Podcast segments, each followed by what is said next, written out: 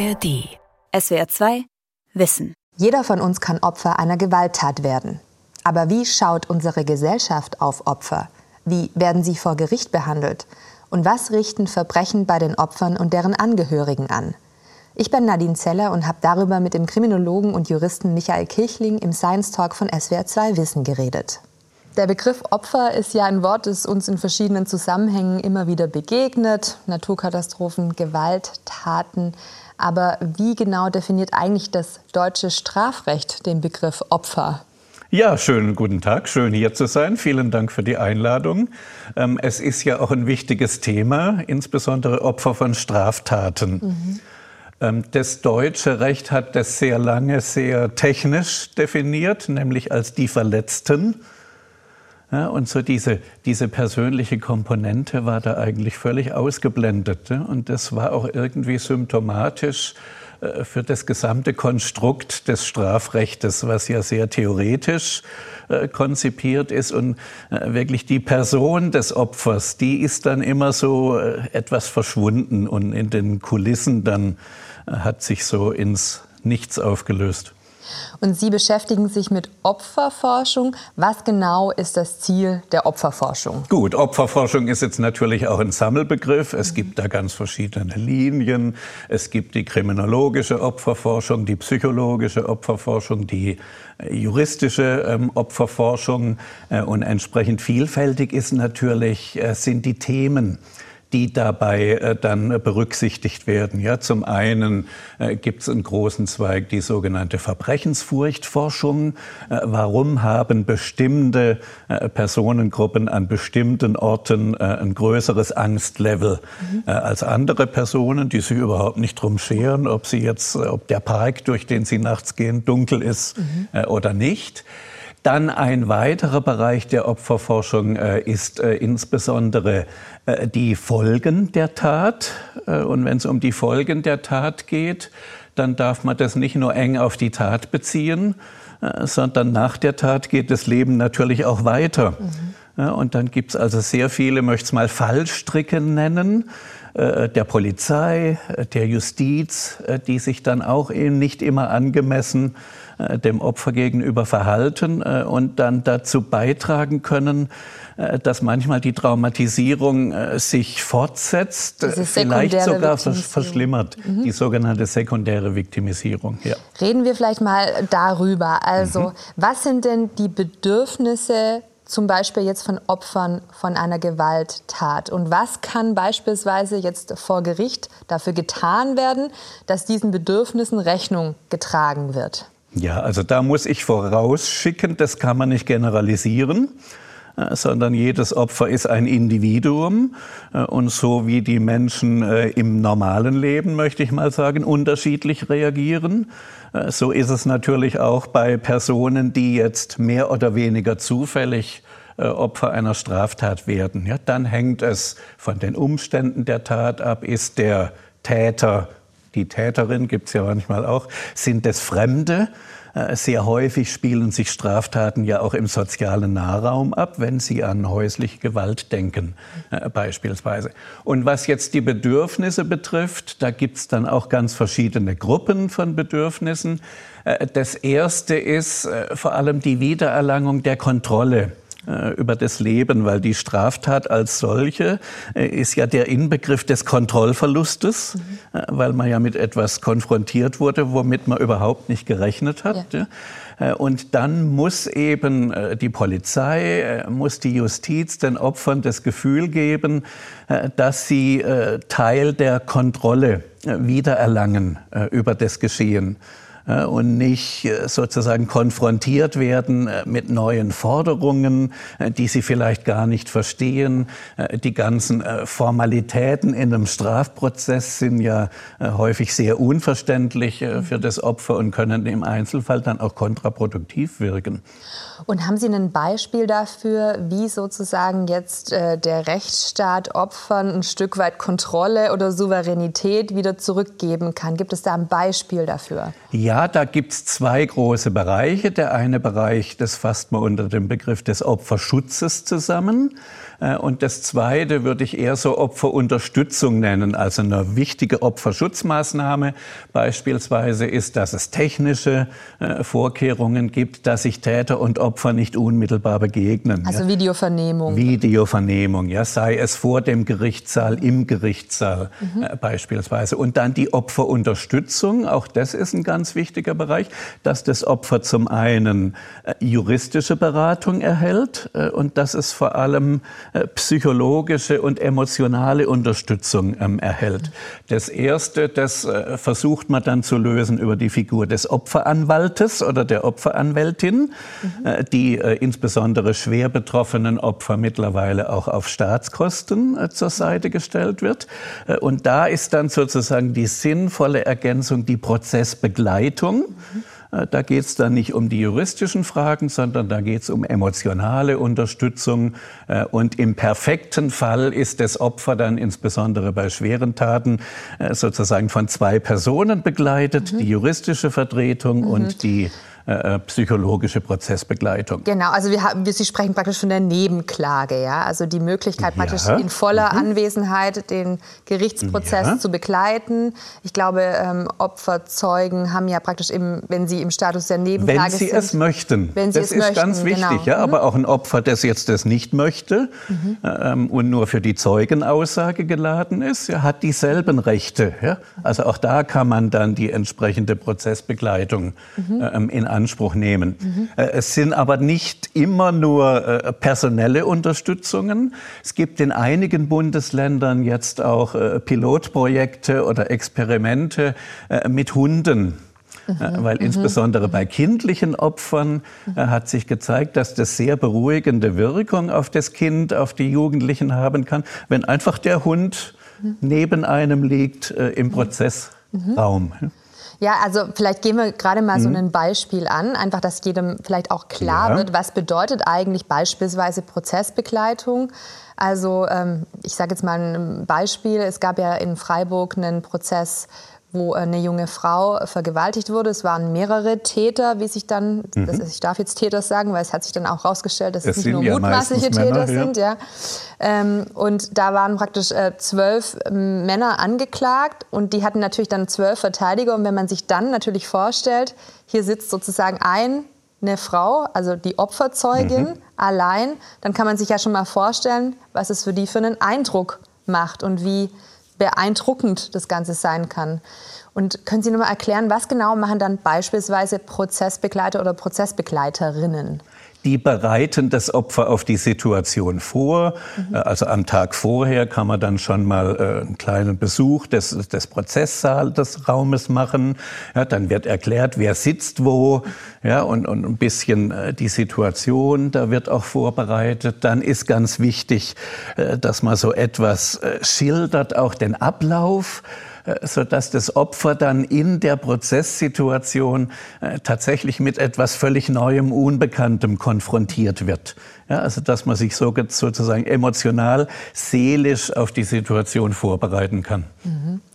Es gibt ja auch so Begriffe vor Gericht, wo nicht jeder, der jetzt, äh, also ja. nicht jeder Opferzeuge ist ja praktisch äh, juristisch versiert mhm. und weiß dann, was bedeutet jetzt eigentlich was. Da kann es ja auch so zu Missverständnissen, schätze ich, auch manchmal kommen. Ja, genau. Und dafür ist dann wiederum die juristische Beratung ganz wichtig, ja, dass äh, einfach die Bedeutung dieser Fachtermini, mhm. die manchmal einfach unumgänglich sind. Ja, manchmal könnte man sie auch vermeiden oder man könnte sich, äh, ich nenne es immer ganz gern, äh, etwas opfersensibel, äh, terminologisch auch dem Opfer gegenüber ausdrücken, ja, aber äh, das ist nicht immer garantiert. Und darum ist eben wichtig, äh, dass man entsprechend beraten ist. Mhm.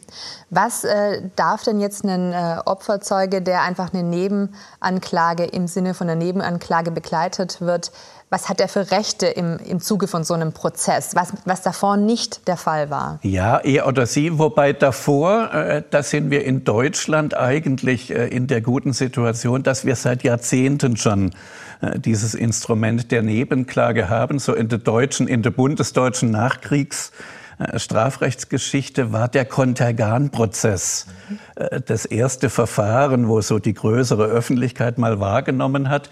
Das sind ganz viele Opfer, äh, mit ihren äh, Rechtsvertretern, Rechtsvertreterinnen, die ganz selbstverständlich Teil des Strafverfahrens sind. Das, hat Tradition in Deutschland. Äh, die Opfer sind sozusagen eine eigene Prozesspartei, haben mehr oder weniger dieselben Rechte wie die Verteidigung, äh, wie die Staatsanwaltschaft. Sie können Beweisanträge stellen, äh, Sie können den Zeugen äh, Fragen stellen, Sie können ein Plädoyer halten, Sie können Rechtsmittel einlegen. Ja, also im Wesentlichen können Sie ganz selbstständig ähm, agieren und wichtig ist auch, Sie müssen jetzt nicht immer dabei sein, wenn Sie das nicht wollen, weil die jeweilige Rechtsvertreterin, der Rechtsvertreter können das Opfer dann vollwertig vertreten im Prozess. Man hat also die freie Wahl. Mhm. Möchte man dabei sein oder möchte man nicht dabei sein? Und dann, wie auch sonst äh, im normalen Leben, gibt es Personen, denen ist es ganz wichtig, dass sie dabei sind weil es geht ja um einen Sachverhalt, der Sie ganz unmittelbar betrifft. Mhm. Warum soll man das jetzt Fremden überlassen, äh, darüber zu urteilen? Und dann gibt es andere, die sagen, um Gottes Willen bloß keine Öffentlichkeit äh, und das möchte ich möglichst vermeiden. Also, also da ist das Spektrum ganz weit. Und darum ist auch ganz wichtig, es muss verschiedene Optionen für die Opfer geben äh, und man darf sie jetzt auch nicht in eine Rolle zwingen, mhm. die sie nicht äh, innehaben möchten. Mhm. Im NSU-Prozess waren ja. ja. auch recht mhm. viele Nebenkläger. Ja, da war der halbe Prozessraum war eigentlich gefüllt und da war die Situation jetzt äh, gerade umgekehrt wie in dem mhm. Freiburger Fall, den Sie geschildert haben. Da war die Verteidigung mit relativ wenigen ja. Äh, Personen und ganz viele Opfer.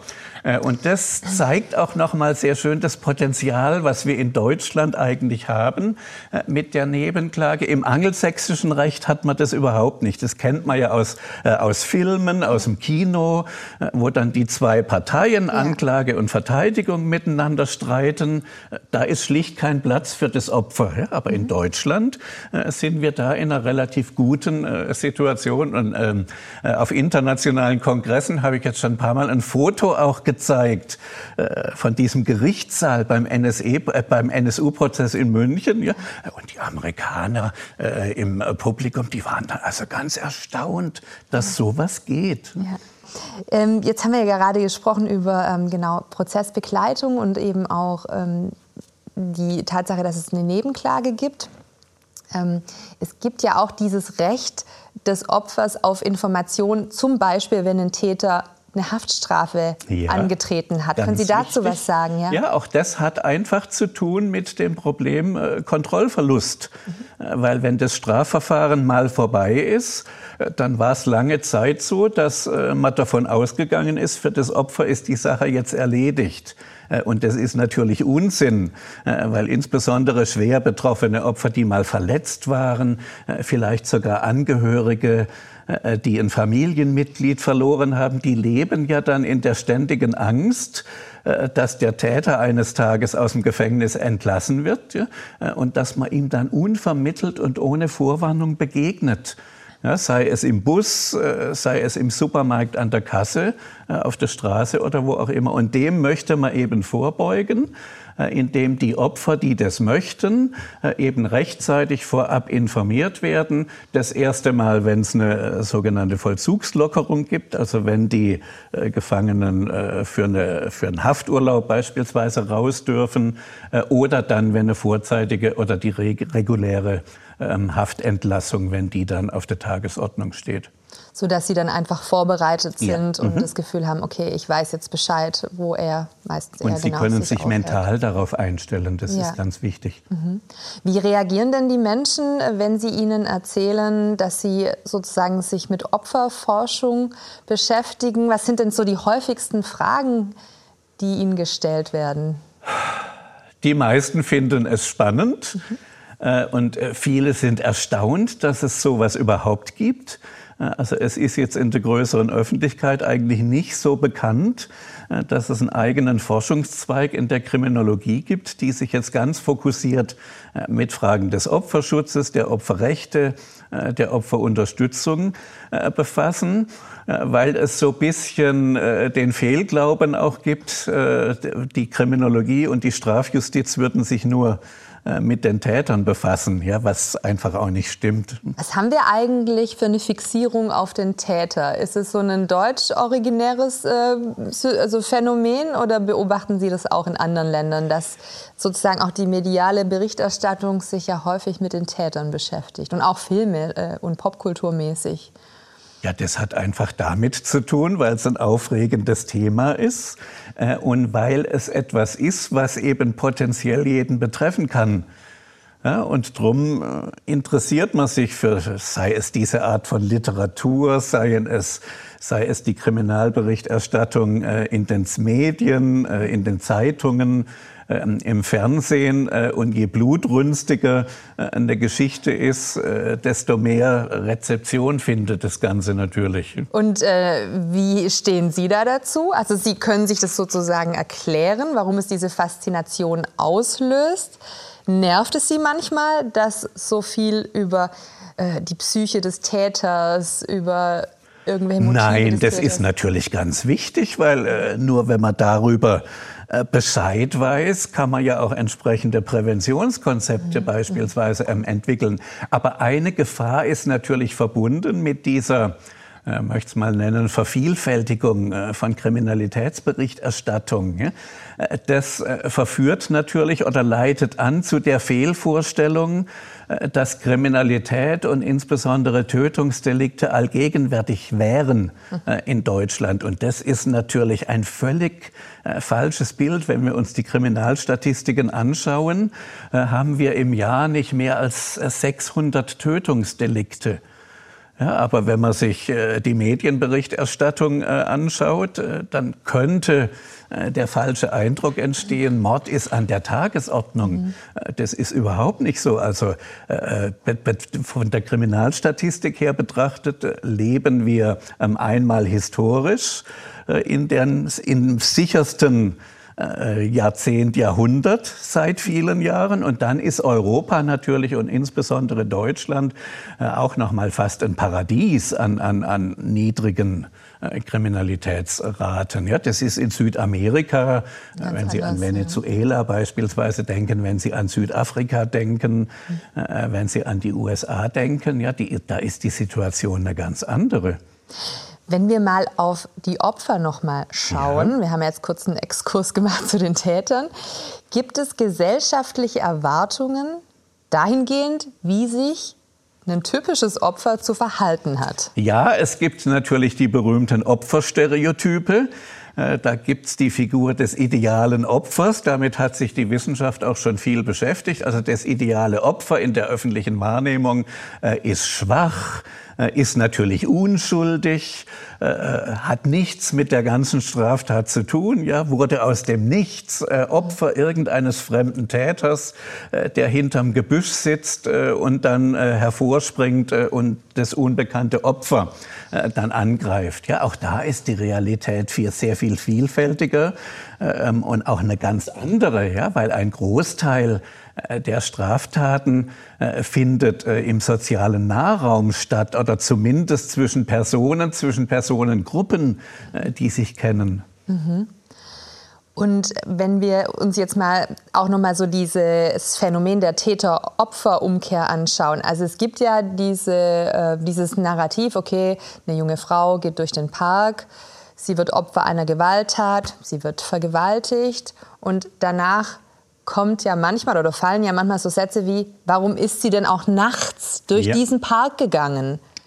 Oder im Falle der Weinstein-Affäre, also wo praktisch die MeToo-Bewegung ja mit genau. ausgelöst mhm. hat, warum sind denn diese jungen Schauspielerinnen zu ihm aufs Hotelzimmer gegangen. Das hätten die doch wissen müssen. Ja, das ist halt gesellschaftlich tief verwurzelt. Mhm. Und man kann nur immer versuchen, wissenschaftlich rational äh, dagegen anzuargumentieren. Aber wie erklären Sie sich das, dass wir so ein passives Bild von Opfern haben? Zum Beispiel auch gab ja auch äh, Natascha Kampusch, ähm, die ja durchaus auch nicht unbedingt nicht selbstbewusst aufgetreten ist, sondern eigentlich recht selbstbewusst und selbstbeherrscht und selbstbestimmt.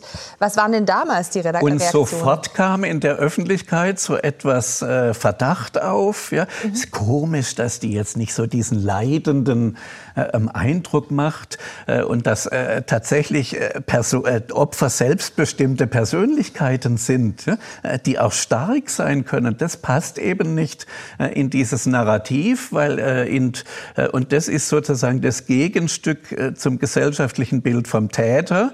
Das ist äh, die gewalttätige Person, die auf Schwächere eindrischt. Äh, und dazu gehört dann sozusagen spiegelbildlich, dass das Opfer eben schwach ist und nichts dafür kann. Ja, aber es gibt sehr viele Situationen, man spricht da auch von Rollenüberschneidungen von Tätern und Opfern. In manchen Situationen denken Sie beispielsweise ein Streit Streit zwischen zwei Gruppen äh, in der Kneipe, äh, wo sich die Situation so langsam hochschaukelt. Mhm. Ja, und dann ist es am Ende manchmal nur eine Frage des Zufalls, mhm. äh, wer als erstes zuschlägt. Mhm. Äh, und in dem Moment sind dann die juristischen Rollen klar. Mhm. Das ist die mhm. Täterseite, mhm. das ist die Opferseite. Äh, aber wenn man den Ursprung des Geschehens sich anguckt, kann es genau umgekehrt sein. Ja? Oder es gibt bestimmte äh, Personengruppen, die Opfer von Straftaten werden, die man dann auch oder die auch nicht in das Bild des Opfers passen. Ja, denken Sie an Gewaltakte im Gefängnis. Ja, also auch Strafgefangene, ehemalige mhm. Straftäter können Opfer mhm. von Gewalt sein.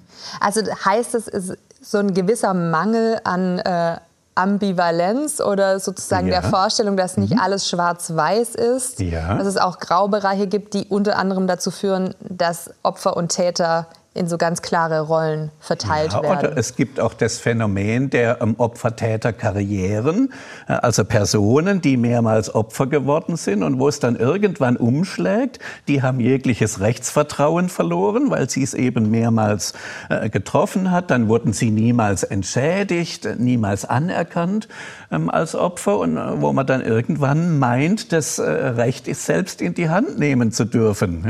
Ja? Äh, und dann kann da auch eine kriminelle äh, Karriere das äh, Ergebnis am Ende sein. Gab es denn einen Moment in Ihrer Karriere, weil Sie ja auch viel Kontakt hatten dann auch mit Opfern, wo Sie sozusagen mal so einen überraschenden Satz gehört haben oder gesagt haben, ah, okay, das war für mich persönlich so ein kleiner Aha-Moment oder ach so, habe ich noch nicht darüber nachgedacht oder ja. Ja, so eine Konstante, die man oft feststellt in diesem Zusammenhang, ist, äh, dass Opfer äh, sehr häufig das Geschehen sehr viel äh, rationaler aufnehmen, wie man eigentlich ähm, erwarten würde. Ja, also manche stecken das ganz einfach weg und die, die erfüllen dann einfach auch nicht die gesellschaftliche Erwartung, dass die jetzt besonders rachsüchtig wären. Mhm. Äh, beispielsweise, man spricht da von Punitivität ähm, in der Wissenschaft. Also die Bestrafung. Die Bestrafung, mhm. ja. Und wenn man jetzt Opfer fragt nach der idealen Strafe mhm. äh, für ihren Täter, ja, dann sind die oft erstaunlich moderat. Und äh, das gefällt dann aber Teilen äh, der Bevölkerung nicht. Ja, klar, weil das dann wieder nicht in das Stereotyp passt. Haben Sie da noch ein Beispiel dafür? Also, ähm ähm, ich kann Ihnen mal ein Beispiel nennen, das hat sich vor vielen Jahren ähm, abgespielt. Und zwar war das, äh, einige der Zuschauerinnen und Zuschauer werden sich sicherlich ähm, erinnern, äh, das letzte große NS-Verfahren äh, gegen Oskar Gröning. Mhm. Äh, der war ja über 90 Jahre alt, saß da im Rollstuhl auf der Anklagebank und dann äh, sind nach und nach äh, die Zeugen und Zeuginnen aufgetreten und dann war eine der Zeuginnen die sehr bekannte, inzwischen leider verstorbene Eva Moses Kor. Mhm. Äh, und sie hat dann eben im Laufe ihrer Aussage, ist sie wirklich auf den Angeklagten zugegangen, hat gesagt, ich verzeihe Ihnen äh, und hat ihn sogar umarmt. Und da war in der Öffentlichkeit äh, eine schwere Empörung. Wie kann sie es wagen, ihrem Täter zu verzeihen? Ja, gerade in diesem ganz speziellen problematischen politischen Kontext. Aber man hat nichts weniger als dem Opfer tatsächlich das Recht abgesprochen, äh, dem Täter zu verzeihen. weil sie nicht dem Opferschemata ja, entsprach. Genau. Ja weil ein Opfer mhm. sozusagen ähm, dann gefälligst in seiner Rolle als Opfer ja. bleiben Und es hat soll. rachsüchtig mhm. zu sein mhm. äh, und hat sich zu wünschen, äh, dass der Täter im Gefängnis endet. Ja, aber die meisten Opfer, die, die, die wissen und es, oder rational äh, überlegen sie sich dann auch, äh, dass äh, das bringt ihnen ja nichts. Ja? Mhm. Sie haben keinen persönlichen Gewinn davon, äh, dass dann der Täter äh, Jahre im Gefängnis verbringt äh, und sie selbst, was jetzt insbesondere ihre ähm, Entschädigungsansprüche angeht, dass sie insofern dann leer ausgehen. Mhm. Ähm, Stichwort leer ausgehen, nochmal zur Opferentschädigung. Ja. Das ist ja auch noch ein Bereich, über den wir noch nicht gesprochen mhm. haben. Ähm, was hat es damit auf sich? Und was, vielleicht können Sie das noch erklären, ist dieser sogenannte Täter-Opfer-Ausgleich? Sehr wichtiges Stichwort, ja. Täter-Opfer-Ausgleich äh, ist eine äh, Methode oder ein Modell, äh, das man im weitesten Sinne als strafrechtliche Mediation bezeichnen könnte. Ja, also tatsächlich beide Seiten setzen sich dann an einen Tisch, angeleitet äh, von einer Mediatorin, einem Mediator, und dann versucht man äh, tatsächlich die Rechtsfolgen aufzuarbeiten. Äh, und das ist natürlich ein Kontext oder ein Forum, wo dann tatsächlich die Fragen ähm, im Mittelpunkt stehen, die für die Betroffenen und insbesondere für das Opfer äh, das Wesentliche waren. Das können dann Punkte sein, äh, die im Strafverfahren aus nachvollziehbaren juristischen Gründen völlig irrelevant sind, mhm. die nicht zur Sprache kommen, die dem Opfer aber sehr wichtig sind.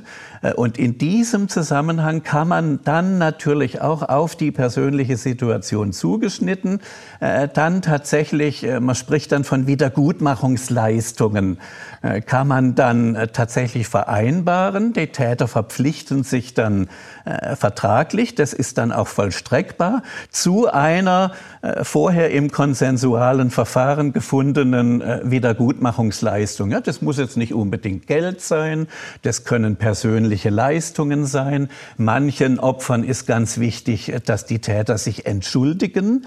Das ist dann das Wesentliche für sie und dann ist manchmal für sie äh, die Sache auch erledigt. Also Täter-Opfer-Ausgleich ist insofern etwas, äh, was wir auch in Deutschland nicht erfunden haben das geht im Prinzip auf sehr traditionelle Konfliktregelungsmechanismen zurück, äh, die man schon äh, in Australien, ähm, in Neuseeland, in USA schon in den früheren Gesellschaften dort praktiziert hat und die auch in Afrika noch sehr häufig in dörflichen Gemeinschaften tatsächlich zur Anwendung kamen.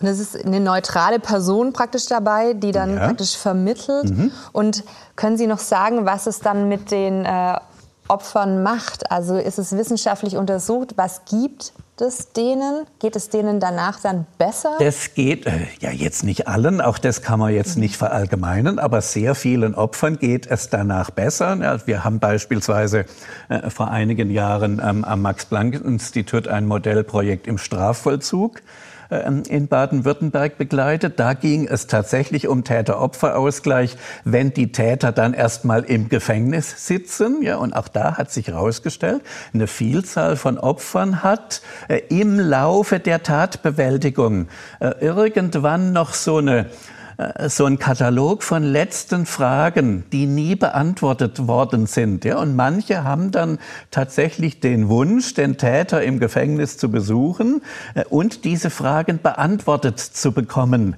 Ja, und die sind dann äh, tatsächlich, äh, äh, die ziehen einen persönlichen Gewinn daraus äh, und viele sagen dann, jetzt kann ich abschließen mit der Sache. Ja, jetzt ist es für mich erledigt.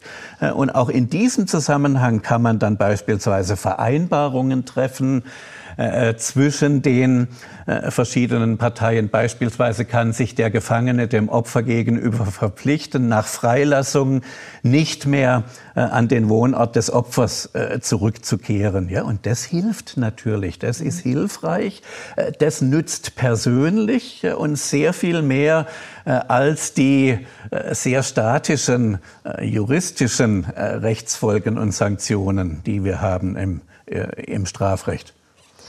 Herr Kirchling, vielen lieben Dank für dieses sehr spannende Gespräch und dass Sie uns das so aufgeschlüsselt haben. Schön, dass Sie da waren. Gerne und vielen Dank für das Interesse. Das war der Science Talk. Ich bin Nadine Zeller und habe mit dem Kriminologen und Juristen Michael Kirchling gesprochen. SWR 2 Wissen. Alle Folgen in der ARD Audiothek. Manuskripte und weitere Informationen unter swr2wissen.de.